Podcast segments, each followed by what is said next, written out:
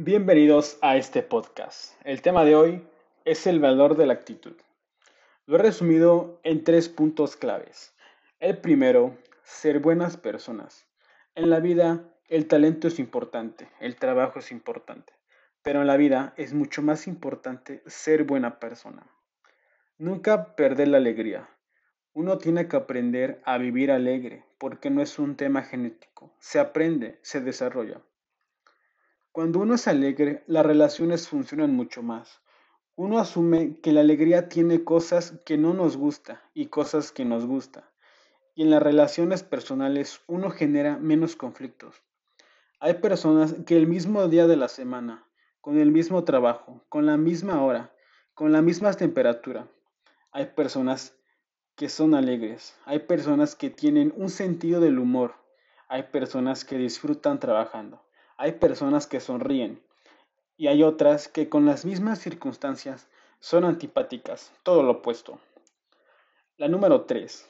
La vida es simple, pero nos la complicamos. Cuando nos encontramos trabajando, no se trata de hacer las cosas extraordinarias, se trata de hacer de manera extraordinaria las pequeñas cosas ordinarias. Ahí es donde está la diferencia entre las personas grandes. ¿Y cómo se aprende a ser feliz? Debemos de tener en cuenta que es una lección y esfuerzo tras esfuerzo se puede aprender. Tú vales tus conocimientos, tú vales tu habilidad de experiencia, y tú vales tu actitud, tu manera de ser. Pero la actitud multiplica. O sea, la diferencia entre el grande y el mediocre está en la actitud, en la manera de ser. Cuando tú te desanimas, tú no pierdes tus conocimientos, tú no pierdes experiencia. Puedes estar muy desanimado, pero sigues aprendiendo.